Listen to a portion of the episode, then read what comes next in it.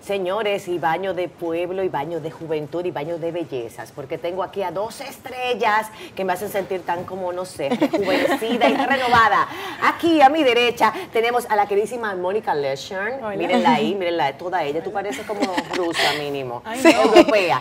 Eh, dominicanísima y hermosa. Y aquí a mi izquierda Nicole Rizic, abogada. Eh, ambas son madres. Señores, este es el bloque de Carmen Denise, que se sepa que está en un picoteo, ya lo saben.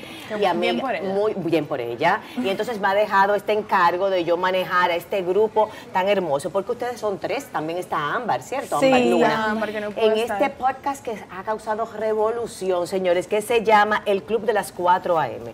Entonces, díganme, a ver, ¿ustedes se levantan a las 4 AM de la mañana? eh? Sí. Sí, esa es la hora. Bueno, Ese- nos levantamos no por eh, decisión propia, pero porque tenemos niños todas y, y nada, ellos se levantan a deshoras, ellos eligen su pro- ellos hacen su propio eh, eh, su- eligen su propio Sí, horario. ellos tienen su horario y a uno no le queda otra. Esa es la vida de la madre, a cualquier edad. Exacto. Nicole, y en tu caso, tú como abogada, aparte de estar es- involucrada en todo esto y seguir tus dos niños, tú en tu caso tienes tres, Mónica, ¿cierto? Tengo tres, tres bellos. Gracias, gracias. Y tú dos. Dos varones Señor, también. y fue rápido que ustedes ¿Eh? parieron, pa, pa, pa, pa. Sí. Eh, dime si no, ¿eh? Eso Dos, dos añitos. Y tú, a mí me encanta el nombre que tú has usado en las redes que se llama Mami Pulpo. RD. Mami Pulpo, Ay, sí. Y Mónica está como Mónica Leshon, que se sepa, búsquenla. Pero me encanta porque es verdad que tú eres un pulpo porque yo te veo a ti en todo. Ese es así, Ah, es así. Yo creo que todas las madres somos Sí, pulpo. y- O no, sea, Mónica ni se diga también. Yo creo que todas las madres somos pulpo y esa fue como la idea al crear esa cuenta, como mostrar lo diferente, yo le digo, los diferentes tentáculos que uno tiene en la vida, porque uno es madre, uno es hijo, uno es esposo, pero uno- yo soy abogada, emprendedora, tengo un podcast, o sea, eh, eh, Es es todo el tiempo muy variado. afán. Y Sí. además que el que tiene niño chiquito, ustedes lo saben mejor que nadie, no tiene vida, la pura verdad. No. Dime cómo tú te organizas o cómo te identificas, Mónica, con, el, con este proyecto de, de, eh, el Club de las Cuatro. Ajá. Eh, bueno, todo empezó cuando yo me encontré con Nicole en el supermercado. Es verdad. Y literalmente ella me dijo, eh, yo estaba, bueno, estaba empezando el boom, el boom del podcast en el país y Nicole me dijo, eh, tengo que hablar contigo, tenemos una idea, Ámbar y yo, eh, y es esto. Y yo, vamos a darle. Porque eh, uno O usa... sea, que el- a ti te, uno- te avisaron ya luego que tú y Ámbar habían Sí, sí, nosotros armamos el muñeco, Exacto. después llamamos uno tiene la plataforma del Instagram ahora mismo que uno usa, usa eso para comunicarse con Y sus tú tienes seguidores. muchos seguidores. Ujú. Tengo, sí, más o menos. Pero yo quería tener otro tipo de voz donde yo pudiera como que comunicarme más, comunicar más la realidad de la maternidad.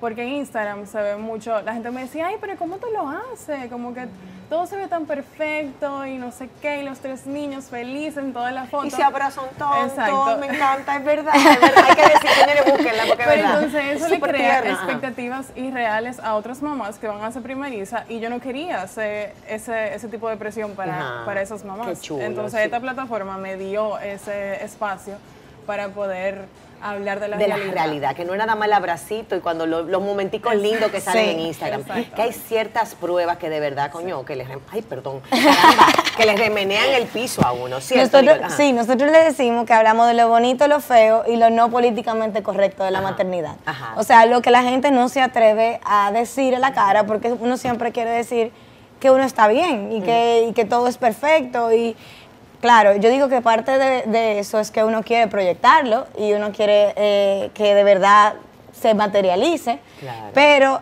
eh, ese es como nuestro desahogo. que No, y en Instagram sale todo lo bonito, vamos a hablar claro. O sea, tú Claro. no vas a poner el momento, bueno, no sé, Claro. la Sí, mayor Sí, cantidad o sea, de por la- el respeto al niño, uno no pone como que el niño haciendo una rabieta o eso. Exacto. Pero en el podcast sí podemos decir, mi Ergina, estoy cansada, me levanté súper temprano, mi hijo me hizo una rabieta, el otro se le salió todo del pamper y, o sea, ando como una loca, entonces en el podcast no te ven, Claro, tú puedes ir como claro. una loca. Claro. Y como que, no sé, todo fue como que encajando perfecto. Y yo creo que las tres eh, criamos de manera muy diferente, pero con los mismos valores y nos parecemos mucho, pero... Bueno, son mujeres de una nueva generación que, Sí. que- que son multitask y que también asumen la maternidad como una responsabilidad muy importante. Sí. Dime a ver, eh, de los podcasts que ustedes han hecho, ¿cuál ha sido ese que ustedes han sentido como, wow, esto sí de verdad, ca- o sea, como que impactó? Wow. Mi- Wow. mira, la verdad es que nosotros, desde que llegamos a Óyete Esto, Óyete Esto es nuestro, nuestra casa productora, eh, net- el network de podcast, nosotras eh, empezamos con un episodio que nos definió mucho, que es como la historia de cómo cada una de nosotros quedó embarazada. Wow. Y ahí yo siento que la gente pudo conocer un poco mejor y como derrumbar esa pared que, que veían en Instagram. Es muy especial para mí porque fue nuestro primer episodio, no el más técnicamente eh, Correcto. Sí, el más eh, ni el más- pero sí, sí. Y, y ya después de ahí, cada episodio es bello en sí mismo. O sea, hemos hablado de temas desde, por ejemplo, el del éxito. A mí, hay uno que se llama El éxito. Y ese para mí me, a mí me, me llamó da- la atención, yo te iba a preguntar eso. me da duro ese porque fue- yo, yo me identifiqué mucho en mi transición de trabajar, de ser empleada, a ser emprendedora, del derecho, con este tema del blogging, o sea, eh, este tema me da muy, muy duro, pero hemos tenido tanta madre con tantas historias bellas, eh, tantas historias impactantes eh, y la verdad es que cada, cada episodio es especial. Nosotros siempre decimos, este episodio es muy especial y es verdad que es muy especial. Sobre todo que, mira, yo te voy a decir una cosa. Yo considero que nosotros aquí en Lili CDN, eh, de alguna manera comparando con ustedes en podcast, la grandeza es que no tenemos un guion. O sea, ustedes no saben para nada lo que les voy a preguntar. Y yo siento que esa es la fórmula de éxito porque la gente lo percibe como real. Es una cosa totalmente natural y, y cierta. Y en el Es podcast así. yo creo que ustedes reflejan mucho esa verdad que todos tenemos dentro. Sí. El éxito, ¿cómo lo ves tú, Mónica? ¿Qué tú, ¿Cómo definirías tú el éxito? Bueno, yo creo que llegamos a la conclusión en el episodio que el éxito es algo que va eh, cambiando contigo. Eh, y cada quien tiene su, su éxito en su momento eh, totalmente diferente a lo que uno se imaginaba que iba a ser el éxito, qué sé yo, hace 10 años. Eh, Y entonces ahora mismo mi éxito es eh, estar ahí para mis hijos, eh, crecer eh, profesionalmente, pero, pero ¿A ahora qué te mismo estás mi, mi prioridad... profesionalmente? Bueno, yo tengo varios proyectos. Ella es la real emprendedora, Ah, de la verdad. real, real. Yo tengo un proyecto de, de ropa para niños que se llama Costa Youth, una, una marca dominicana que acabamos de empezar hace tres meses. Tengo un proyecto de galletitas de lactancia. Tengo eh, un trabajo en una fundación, Fundación Empodera Mujer Domini- Dominicana.